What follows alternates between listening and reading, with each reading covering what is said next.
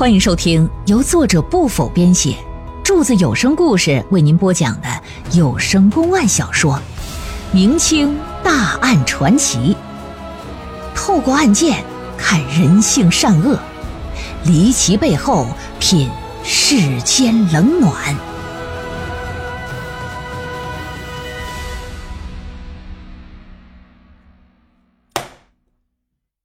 寂寞深闺夜难熬，红杏探出西墙角。只管一时也合欢，不顾夫妻前世造。露水的姻缘终是祸，冲冠一怒拔尖刀。自古奸情出人命，可叹总有后人晓。话说明朝天启年。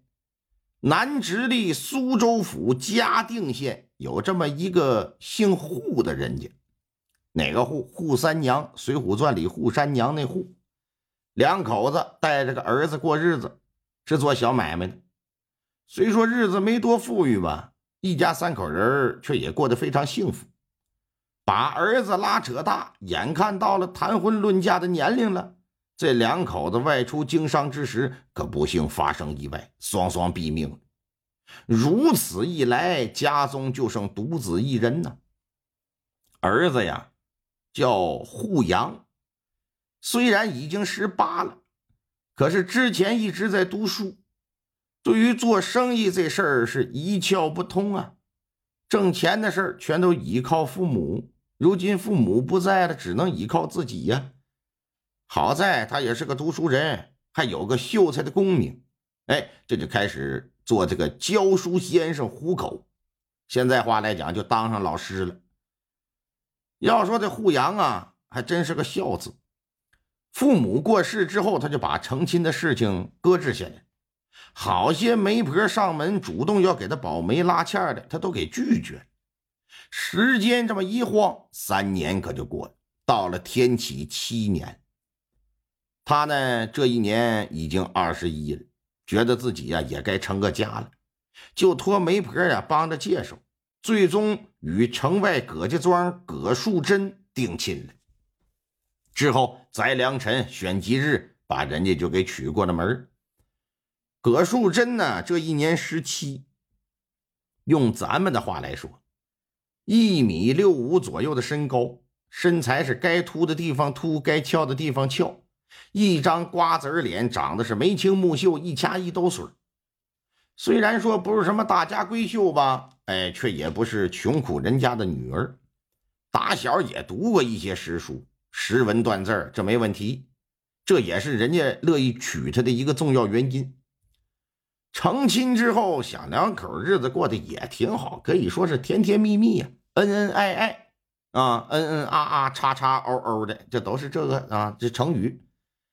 但与此同时呢，这护阳就觉得压力重重。过去三年，一人吃饱，全家不饿。现在这不同了，有媳妇了，以后还得有孩子。想要让他们过上更好的生活，那必须得有更多的钱财来做支撑啊。如果接着教书，最多只能保证老婆孩子饿不着。想要吃好的、穿好的，是万万做不到啊。所以就琢磨这怎么才能挣点钱呢？大约半年后的一天吧，这小子打一大户人家教完孩子读书出来，在回家的路上碰了个熟人啊。这人叫什么呀？叫苏云奇。说云奇哥呀，哎呀，这是哪一阵风给您吹吹过来了？哎，改革春风吹进门呗。我刚才去你家找你了。知道你小子已经成了亲，嗯，本是要去寻你的，却不成想这在街上遇到了。走吧，找个地方喝几杯聊聊。好，好，好，走吧，我请你。哎，别，别的，我是当哥哥的，必须我请你到县城最好的酒楼。走。那么说，这苏云奇是谁呀？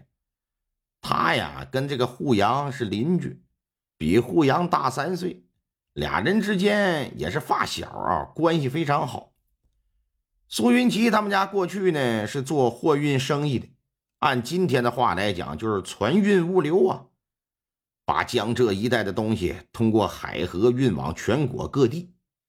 他家老爷子当初做的时候就是小打小闹，后来苏云奇接手之后，才开始真正做大。现如今掌握了三百多条运输船呢，乃是江浙地区最大的船队之一。前几年为了做生意方便呢，苏家就举家搬到上海了。苏云奇此番回来，一方面是处理一些事儿，另一方面呢是准备代替行动不便的老父亲祭祖，再有呢就见见自己的老朋友，其中就包括这护阳。俩人坐在饭桌前头，大口吃菜，大碗喝酒，好不痛快。席间了解彼此近况的时候，得知苏云奇的船运生意做得风生水起，这户阳是一脸的羡慕。而在说自己情况的时候呢，户阳则显得有些底气不足了。但他也直言，呃，自己一直在寻求改变，也想做生意，只是不知道该做点啥，又没经验，希望这苏云奇能给他出个主意。那都是好哥们儿，一看他想做生意，这就把话匣子给拉开，说了很多，并且提议：如果你乐意啊，你可以先跟我跑一段，就当是考察学经验。等考察好了，确定了项目，如果缺钱呢，我资助你。听了这番话，那户阳的心情可想而知，想都没想，赶紧倒上一杯酒，起身敬酒，表示我乐意听你安排。回到家来呀，就把决定要做生意这事儿跟媳妇儿就说了，说我呀以后可能要经常不在家，但为了将来能够过上更好的生活，也只能如此。希望你能理解。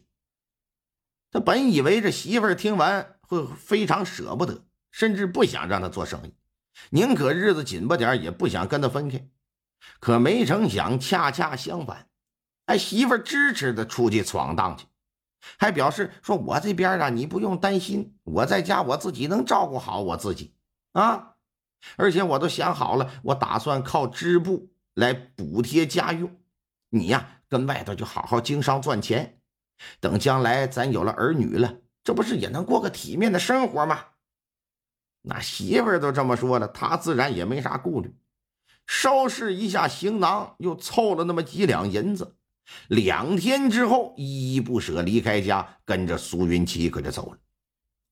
一开始跟着船队是全国到处跑，一方面看江浙一带运出去的都是什么货，销往哪里；一方面呢，又到收货之地进行考察，看看销售如何。大约能有半年的光景吧。哎，他就决定了要从事贩卖苏绣的生意。主要销售地呢为山东、北直隶、辽东一带。